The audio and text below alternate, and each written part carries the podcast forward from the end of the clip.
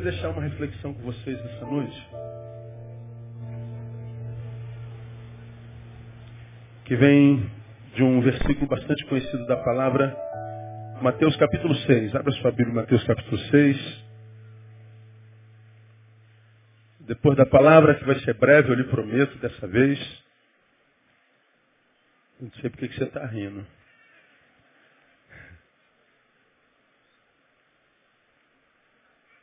Depois da palavra, a gente recolhe os pedidos, a gente ora, abençoa o povo e terminamos o culto. Pronto, você vai romper o ano com a sua casa, com o seu amigo, com quem você quiser.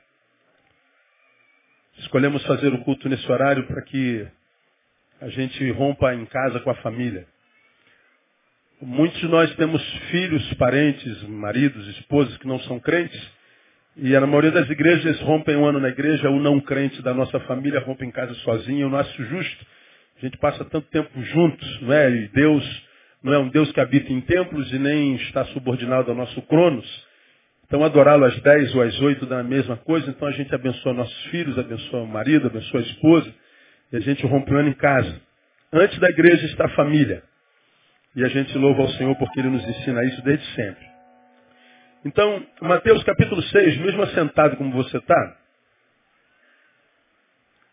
eu queria ler você, com você essa, essa palavra de Jesus que diz assim aos seus discípulos. Mas buscai primeiro o reino de Deus e a sua justiça, e todas estas coisas vos serão acrescentadas. E ele continua dizendo, não vos inquieteis, pois, pelo dia de amanhã, porque o dia de amanhã cuidará de si mesmo. Basta a cada dia o seu mal. Palavras de Jesus de Nazaré. Jesus está reunido com os seus discípulos. No capítulo anterior ele fala sobre as bem-aventuranças. No capítulo 6 ele fala sobre as necessidades humanas. Das coisas. Coisa. Que cada um de nós precisa para uma vida equilibrada, para viver-se uma vida que vale a pena ser vivida. Uma vida com dignidade. Jesus está falando com seus discípulos a respeito disso. E depois que ele fala dessas coisas, ele está dizendo, mas busca primeiro o reino. Por que, Jesus? Porque se você buscar primeiro o reino, todas essas coisas, ou seja, todas as suas necessidades serão supridas. Todas. Busca o reino. Não as coisas. Que aí então, nenhuma das coisas que você precisa vai faltar na tua vida. Então nesse, nesse, nesse versículozinho, nesses dois versículos, Jesus fala algumas coisas muito interessantes que, para as quais eu quero chamar a sua atenção. Primeiro, primeiro ele diz que nós podemos sonhar com coisas. Jesus está dizendo que desejar coisas não é necessariamente uma atitude materialista. Então ele está dizendo, ah, trazendo para a realidade que nós vivemos hoje, essa transposição de, de anos. Você sonha com coisas em 2015? Sonho. Que bom. Ele está dizendo, eu reconheço a, a validade desse sonho com essa coisa. Ah, meu sonho, pastor, é trocar de carro esse ano. Esse sonho Jesus reconhece. Eu, esse ano eu quero comprar uma casa, esse sonho Jesus reconhece. Esse ano eu quero achar a, a minha futura esposa, meu futuro marido. Aleluia, glória a Deus. Jesus está dizendo, eu reconheço esse negócio esse ano, pastor, eu quero passar no concurso público porque eu me recuso a acabar o ano ganhando menos de 10 mil reais por mês. Recebe aleluia, glória a Deus. Então, esse sonho é reconhecido por Jesus. Sonhar com coisas para Jesus não é necessariamente uma atitude materialista.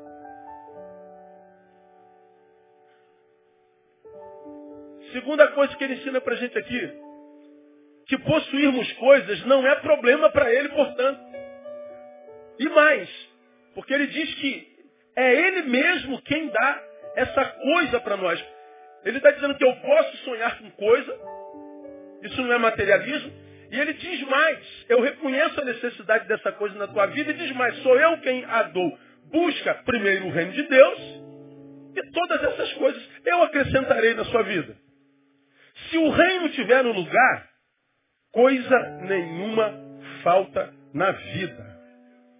Catuca alguém que está e fala assim, ó, não vai faltar nada em 2015. Isso não é palavra profética, não é invenção do pastor, é Jesus que está dizendo. Então, nós podemos sonhar com coisas, possuir coisas não é problema para Deus, mas ele também está dizendo que a posse das coisas estará sempre subordinada à saúde de nosso senso de valores. A posse de coisas estará sempre subordinado à, à, à saúde do nosso senso de valores.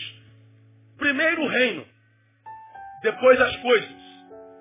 Primeiro o reino de Deus, depois o meu.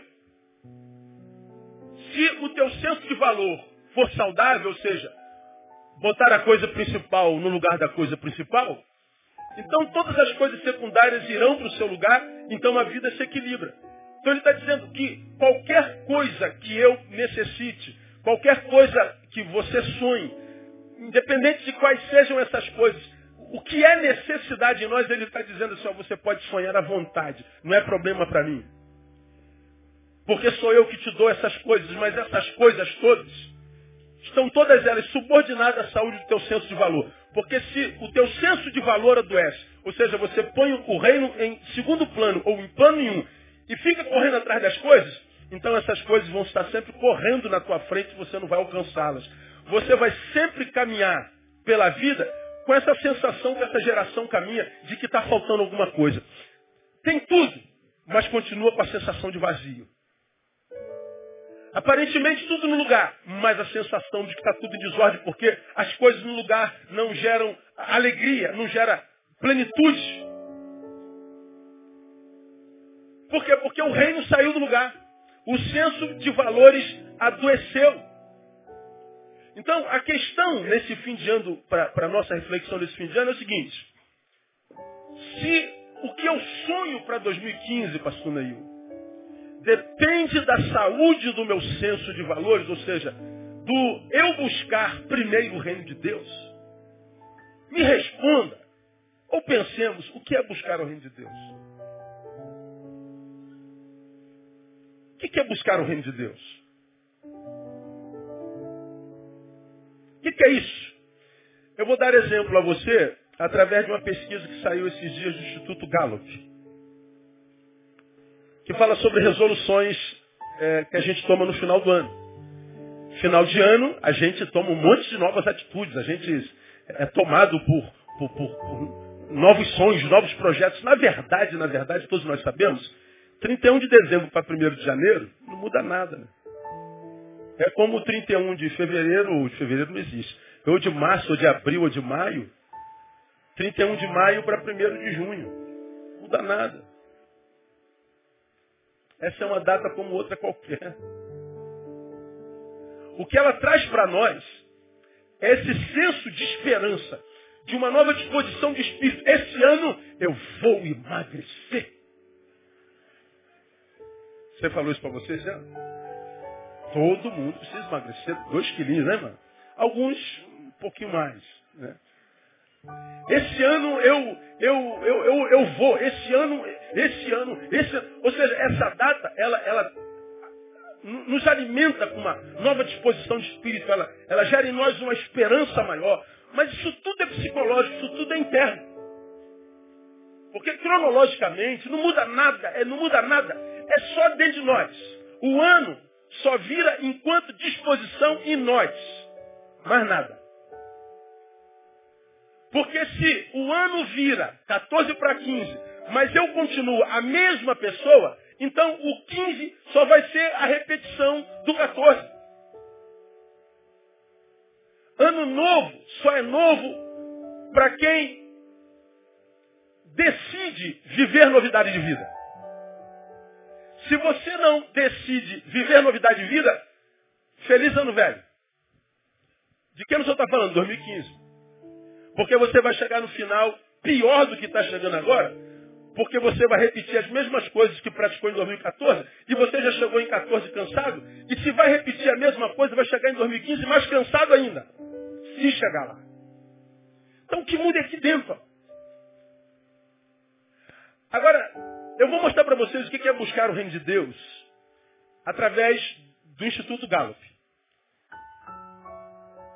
De acordo com o Instituto, três resoluções de ano novo mais comuns, comum hoje são. Ela, ela, ela publicou dez resoluções que mormente os seres humanos tomam no final do ano.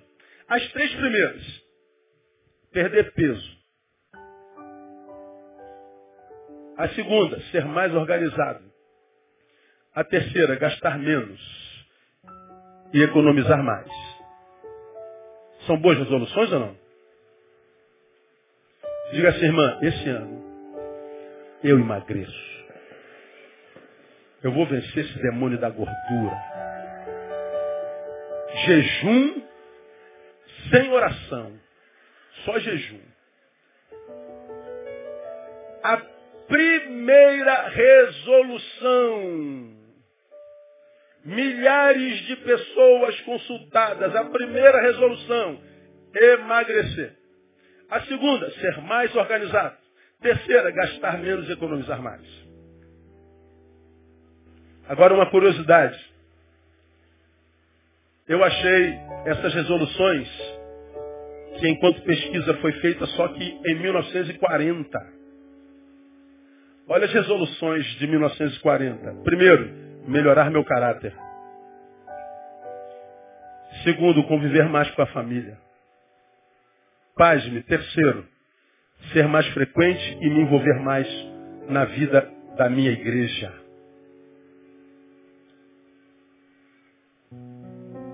1940.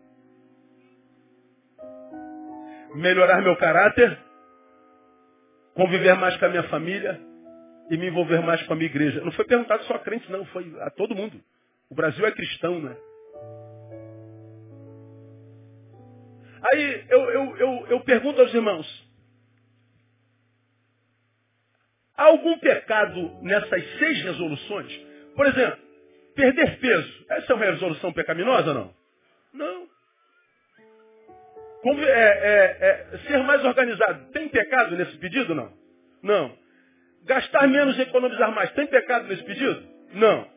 Melhorar meu caráter. Há alguma coisa errada nisso? Não. Conviver com a família? Não. Ser mais frequente e me envolver mais com a igreja? Não. Agora, pergunto. As resoluções de hoje. Perder peso, ser mais organizado, gastar menos. Tem alguma diferença em teor? Da de 1940, melhorar meu caráter, conviver com a família, ser mais frequente à igreja? Tem diferença nelas, não?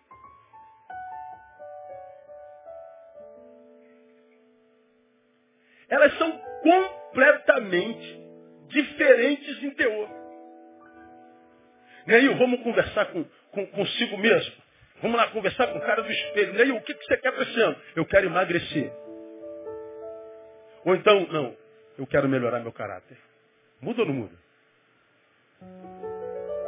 Eu quero ser menos bagunceiro. Eu quero conviver mais com a minha família e filhos.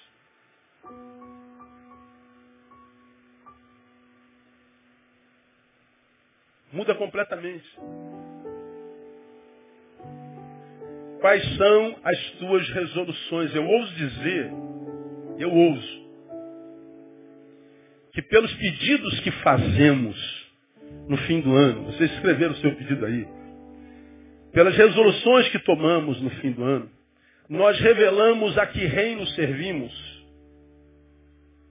ou qual reino habita nosso ser. Porque é Jesus também quem diz que, sendo Jesus interrogado pelos fariseus sobre quando viria o reino de Deus, respondeu-lhes, o reino de Deus não vem com aparência exterior, nem dirão ei-lo ali ou ei-lo aqui, pois o reino de Deus está dentro de vós. Jesus de Nazaré. Pela resolução que a gente toma na vida, pelos pedidos que a gente faz para o próximo ano, pelos sonhos que projetamos para frente, nós revelamos se somos um habitante do reino de Deus, ou se o reino de Deus nos habita, ou se nós construímos um reino que é só nosso,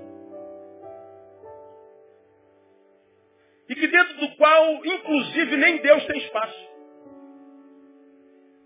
Quando Jesus diz busca primeiro o reino, porque não vai faltar coisa alguma, ele está falando do reino que habita nossa interioridade enquanto pulsão, enquanto realidade existencial, enquanto intenção.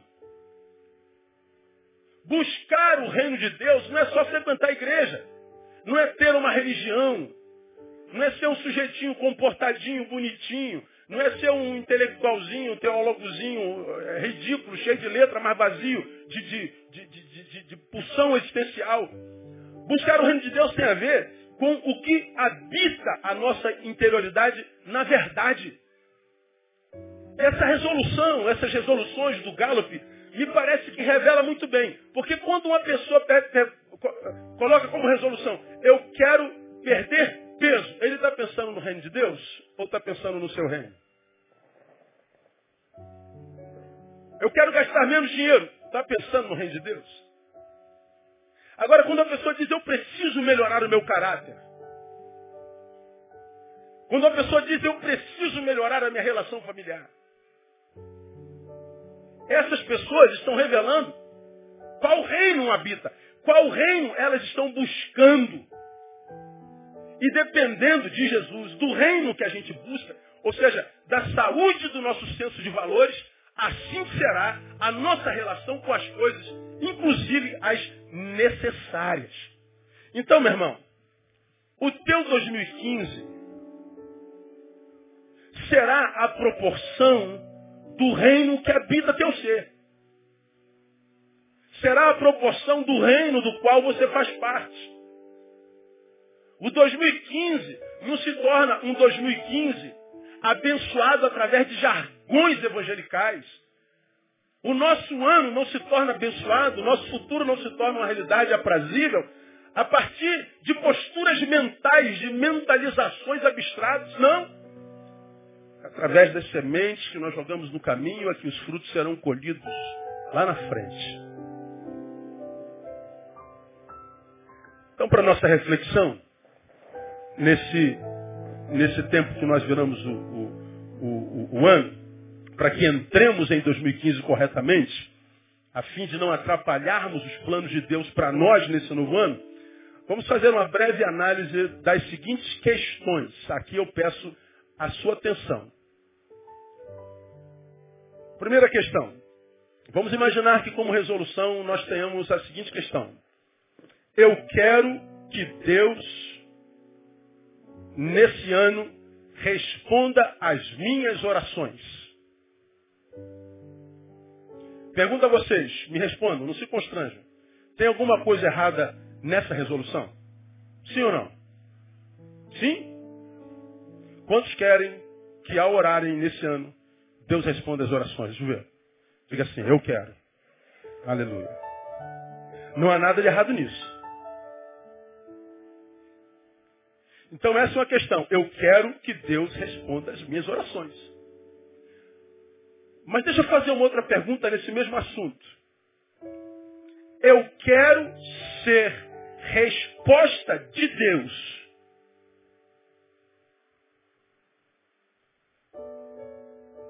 À minha geração e ao mundo. Eu quero que Deus responda às minhas orações. Ou eu quero ser a resposta de Deus para a minha geração.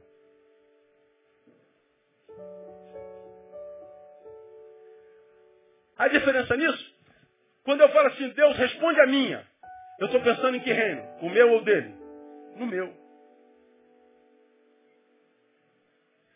Quando eu digo assim, Deus, faça de mim a resposta que a minha geração faz. É, pergunta. Faça de mim a resposta para as indagações da minha geração. Faça de mim a tua resposta. Deus, eu quero sim que tu respondas as minhas orações, mas eu não quero só que tu respondas, eu quero ser respostas. Bom, dependendo de até onde vá a, a, cada um de nós nessas indagações, nós vamos estar buscando o reino de Deus ou não. Por quê? Eu tenho me encontrado com muita gente que reclama, como eu já falei aqui nesse culto, que Deus não fala comigo, Deus não responde as minhas orações. Talvez Deus não responda as suas orações, não fale contigo o ano todo, porque Ele sabe que você só está preocupado com a resposta para si mesmo. Mas não te interessa a resposta da oração de ninguém. Não há pergunta alguma, além das tuas que te interessem. Então, a despeito de você desenvolver uma vida de oração por causa da intenção de ter resposta de Deus, mas de não ser resposta para Ele, você talvez faça coro a um time de tantos crentes frustrados com Deus, que fazem parte da sua igreja, que fala muito de oração, mas não ora. Que faz campanha de oração, mas só ora na campanha. Mas que pior que tudo, ora pensando em si mesmo. Ora, quando eu digo eu quero ser, quero que Deus responda as minhas orações, eu quero ser a resposta de Deus ao mundo, isso tem a ver com o que me dominará. O que vai me dominar em, em, em 2015? A querência de ver meus desejos realizados? Ou o que eu quero em 2015, a missão? Nós ouvimos ontem aqui na aula da, do, do, do Ariovaldo Ramos, uma frase que eu notei. Ele, ele disse assim, ó, no Evangelho, eu não encontro uma fonte de realizações dos meus desejos, eu encontro uma missão.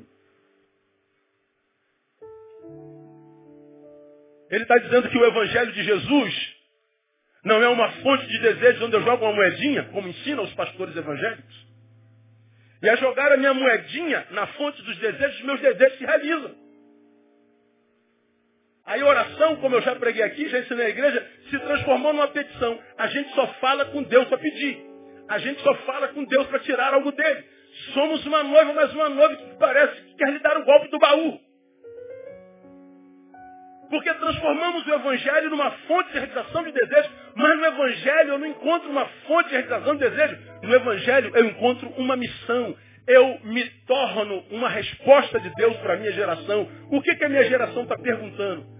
Qual é o anseio da minha geração? Eu estou dizendo, Deus, eu estou entrando em 2015, querendo ser resposta dos anseios da minha geração. Eu quero uma missão, eu quero senso de utilidade. Eu não quero só que tu sejas o realizador do meu desejo. Eu não quero que tu venhas a mim com a varinha de condão. Eu não quero no Senhor uma fadinha.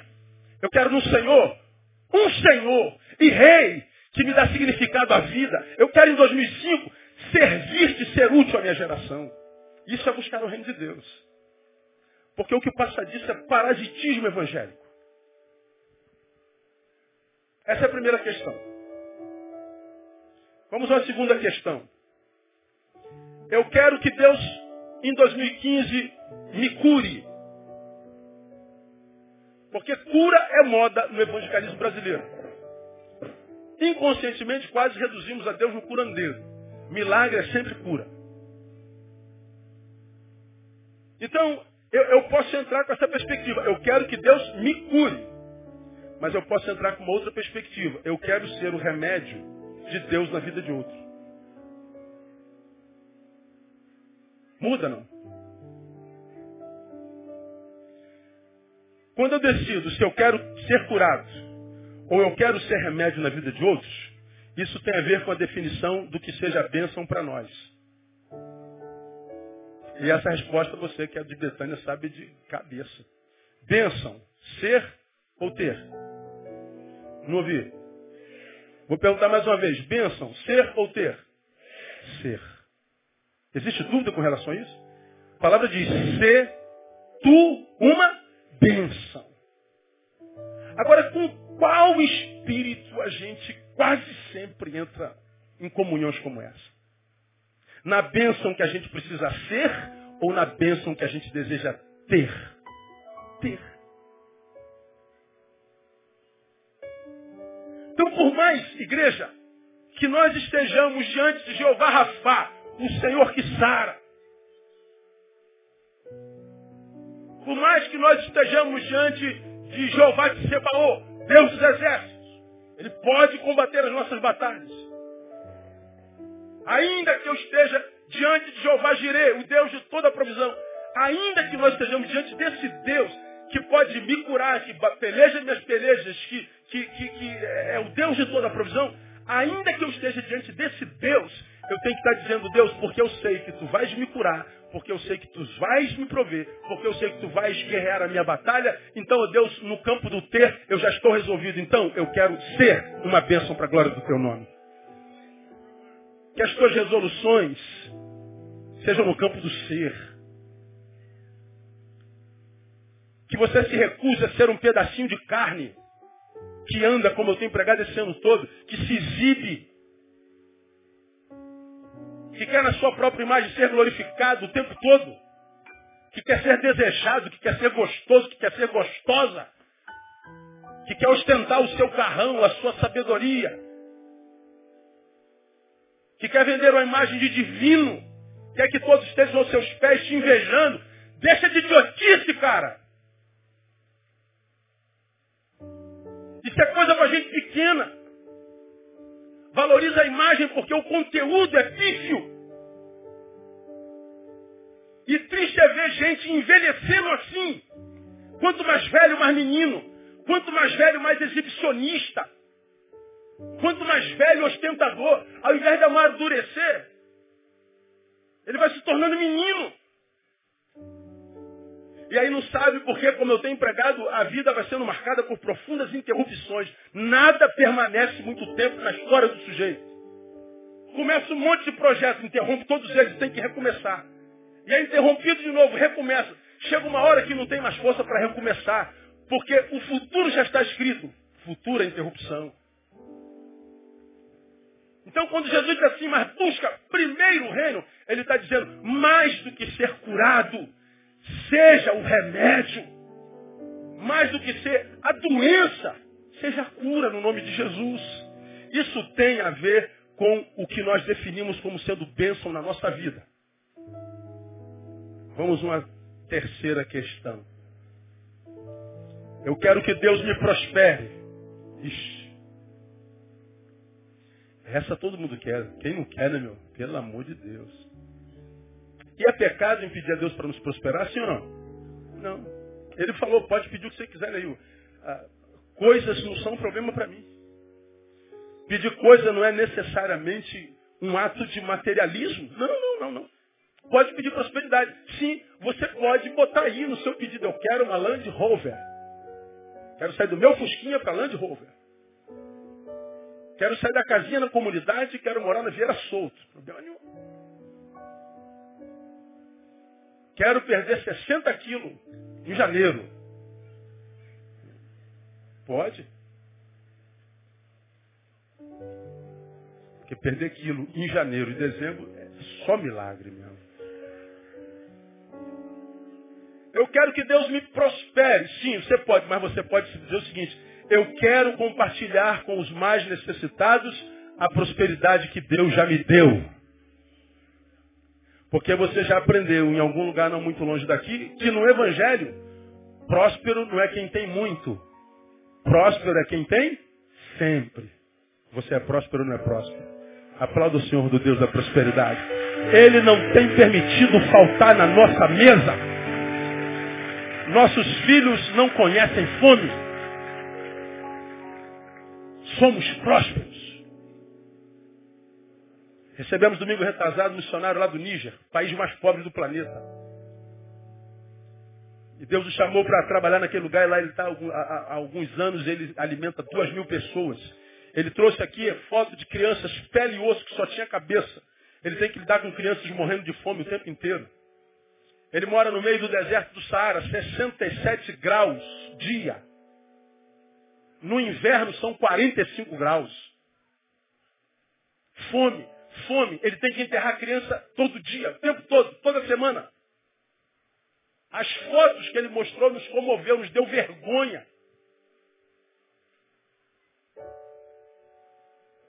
Porque a gente não sabe o que é fome. Agora, quando Jesus fala assim, mas buscai primeiro o reino de Deus e as coisas virão, ele está dizendo, buscar o reino de Deus não é ficar sofrendo por aquilo que não tem e se tornar ingrato por isso mas é agradecer a Deus pelo que tem e dar glória por isso. Porque aqui no Ocidente, por, por menor que sejam as nossas posses, o mínimo que a gente possa ter, ainda isso, é muito diante do que a gente vê, por exemplo, na África. Você que chegou ao final do ano reclamando porque recebe esse salário de fome. É para você o seu salário é de fome, mas você não está passando fome. Por quê? Porque é esse salário de fome que está te alimentando. E se você largasse esse emprego que te paga esse salário de fome, tem um, milhões de brasileiros que gostariam muito de estar no seu lugar. É como eu já preguei aqui, aquele sujeito que, que vai caminhando pela, pela rua, brincando, de Havaiana, aí brincando, aí dá, um, dá uma topada na pedra, aí arranca o tampão do dedo e xinga palavrão. Filho da misericórdia. E ele começa a murmurar porque ele arrebentou o dedo naquela pedra. Deus, tu não me prostezei, como é que o senhor botou essa pedra? Porque o senhor tirou essa pedra e começa a murmurar porque ele deu um bico na pedra e arrebentou o tampão. E ele vai reclamando porque ele arrebentou o tampão do dedo, porque ele chutou a pedra. E ali na frente ele se encontra com um cadeirante. Que olha para ele e fala assim, quem me dera poder estar em pé caminhando e dar um bico nessa pedra. Meu sonho era chutar uma pedra dessa. Meu sonho era ver o tampão do meu dedo arrebentando. O que você está chamando de desgraça seria sonho para outro. Dá para entender o que eu estou falando, meu não? Você que reclama porque tem que usar essa desgraça dessa muleta de olho. Porque eu tenho astigmatismo, eu tenho miopia, eu tenho sei lá o que tem nos olhos. Você diz a minha vida é uma desgraça porque eu tenho que usar muleta nos olhos, até você se encontrar com cego. Diz assim, quem me dera usar esse fundo de garrafa que você usa. Quem me dera poder ver essa gente toda embaçada. Quem me dera ver essa vida toda torta, esquisita.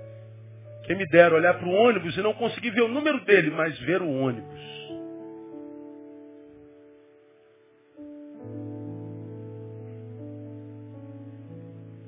Eu quero que Deus me prospere, eu quero compartilhar com os mais necessitados a prosperidade que Deus me deu. Isso tem a ver com generosidade. Generosidade é a única forma de vencer a pior das idolatrias.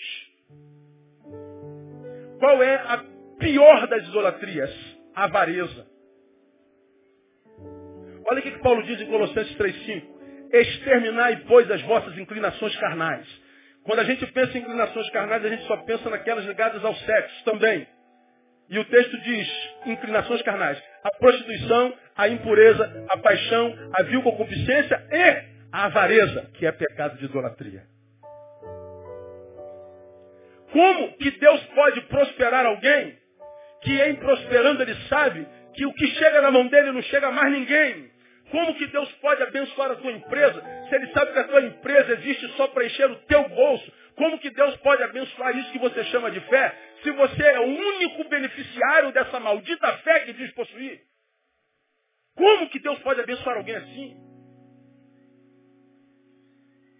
É por isso que tem tanta gente que está errada. E com material maravilhoso de mercado. Você está com o melhor material de mercado do mundo. Qualquer um que tivesse isso que você tem na mão, ficava milionário. Mas na tua mão vira pedra, mas tem a unção de medusa. Porque Deus sabe que você é avarento. Deus sabe que generosidade não passa aí.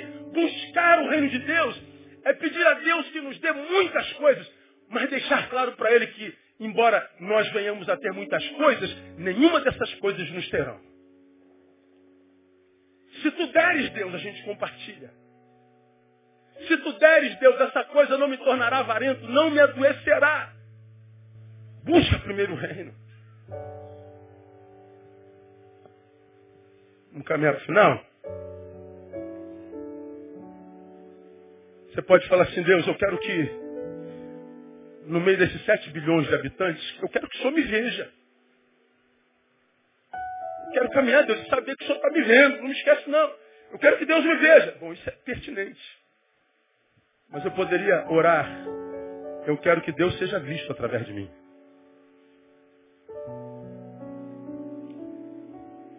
Isso tem a ver com a forma como nos relacionamos com o sucesso.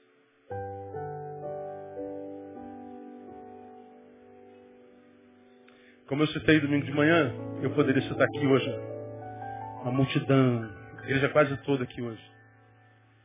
O pastor conhece quase todas as ovelhas, não tem como conhecer essa multidão toda, mas grande parte dela eu conheço.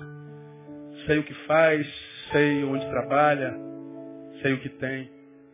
Eu poderia apontar aqui alguns dezenas de vocês a quem Deus prosperou, Deus deu sucesso. E depois do sucesso, Deus perdeu vocês.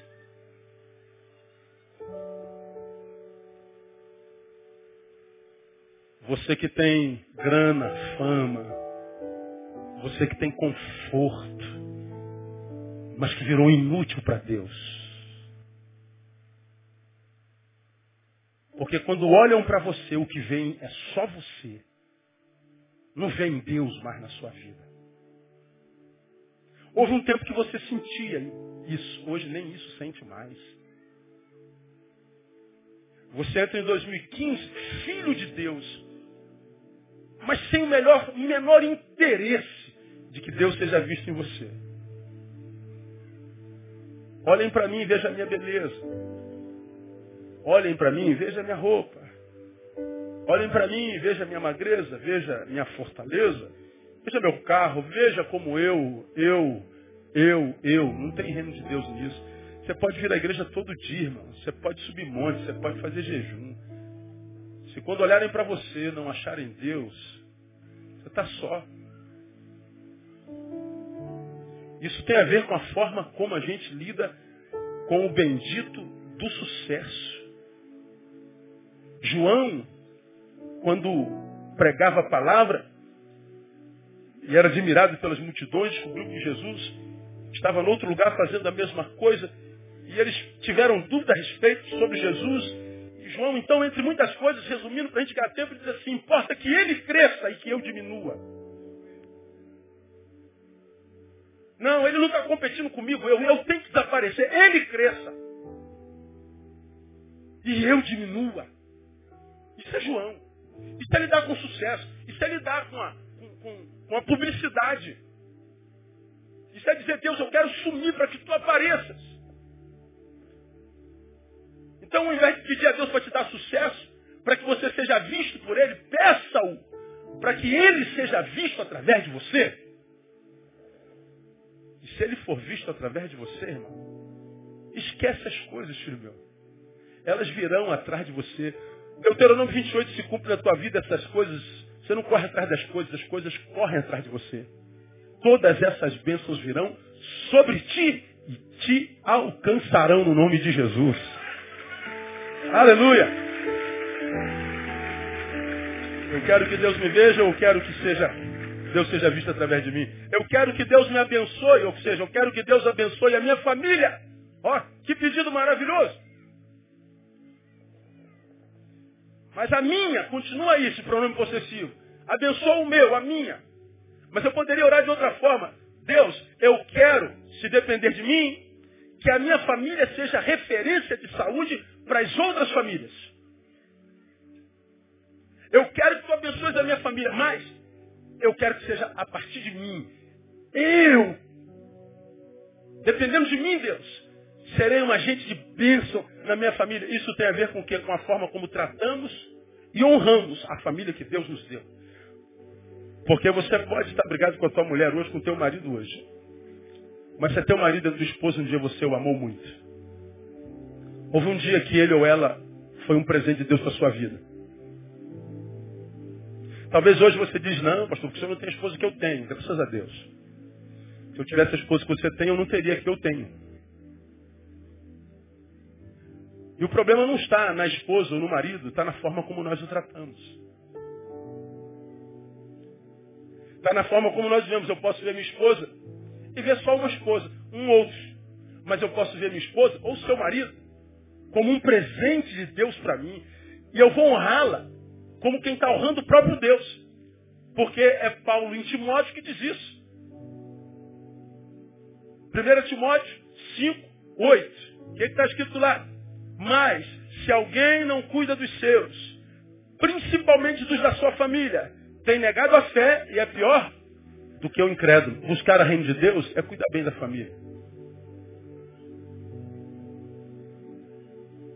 Quando a gente termina o ano e diz assim, o 2015 vai ser uma bênção. Ah, depende do lugar do reino na nossa vida. Eu termino minha palavra. Uma outra reflexão. Eu quero que Deus se manifeste a mim. Isso é um pedido maravilhoso, mas eu podia pedir diferente. Eu quero ser o sinal da manifestação de Deus no mundo. Isso tem a ver com o meu testemunho. Porque eu quero terminar aqui, lendo Romanos 8,19, que diz assim, porque a criação aguarda com ardente expectativa a manifestação dos filhos de Deus. Porquanto a criação ficou sujeita à vaidade. Não por sua vontade, mas por causa daquele que a sujeitou, na esperança de que também a própria criação há de ser liberta do cativeiro da corrupção, para a liberdade da glória dos filhos de Deus. Paulo está dizendo, os filhos de Deus têm liberdade na glória do seu Deus. E a manifestação dessa glória dos filhos de Deus é desejada pela criação como quem geme, dor de parte. E a dor, por causa da sujeição à vaidade. Vaidade é culto à imagem. É ter uma imagem maravilhosa, mas como diria, como já citei aqui, Zygmunt Bauman uma, uma, uma imagem que tem conteúdo líquido. Balma diz que essa é uma geração líquida. Uma geração que se você pega ouro e joga dentro, o ouro não encontra lugar com sustância capaz de reter aquela joia, aquele saber precioso, aquele valor tipo ouro. Não, joga o que é precioso e vai para o chão, porque não tem consistência líquida. É só uma imagenzinha bonita. É só a possibilidade de uma fotografia. Mas não há mais nada dentro. Os que com os olhos veem, invejam, mas se pudesse perscrutar o íntimo deles, teriam pena.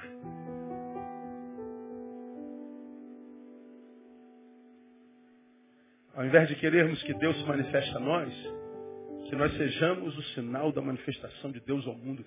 Que o mundo que geme, reduzido a uma imagem bonitinha, a um pedaço de carne que anda, mas suicida.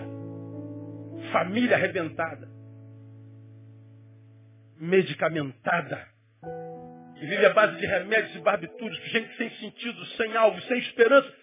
Essa geração geme e tudo que ela tem é imagem, é nisso que ela investe, é nisso que ela gasta dinheiro, é nisso que ela impõe, impõe, impõe, é, põe tempo e envida esforços. Essa geração inconscientemente anseia por ver o sinal do reino de Deus, manifesta em glória na vida dos seus filhos. Então, mais do que pedir para que Deus se manifeste na nossa vida, temos que pedir para Deus para que nós sejamos a manifestação, o sinal do seu reino na nossa geração que tanto carece da glória de Deus. A pergunta com a qual eu termino é, como será o teu 2015? É você quem decide. Porque se você entrar em 2015 da mesma forma como acaba, você já sabe como será o seu 2015. E esperar colher algo diferente quando se planeja fazer a mesma coisa, é viver em sanidade. Só se colhe algo diferente quando se faz algo diferente. Então, no nome de Jesus, minha ovelha amada, minha igreja querida, planeje buscar em 2015, em primeiro lugar, o reino de Deus. Coloca lá na primeira resolução, não, emagrecer não, bota isso na segunda.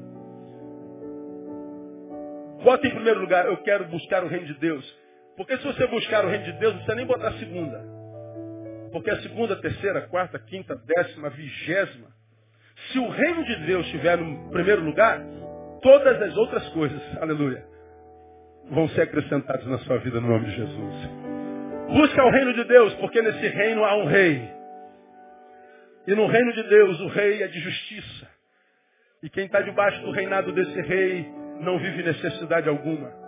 Viverá a vida e vida com abundância. E aquele que promete não pode mentir.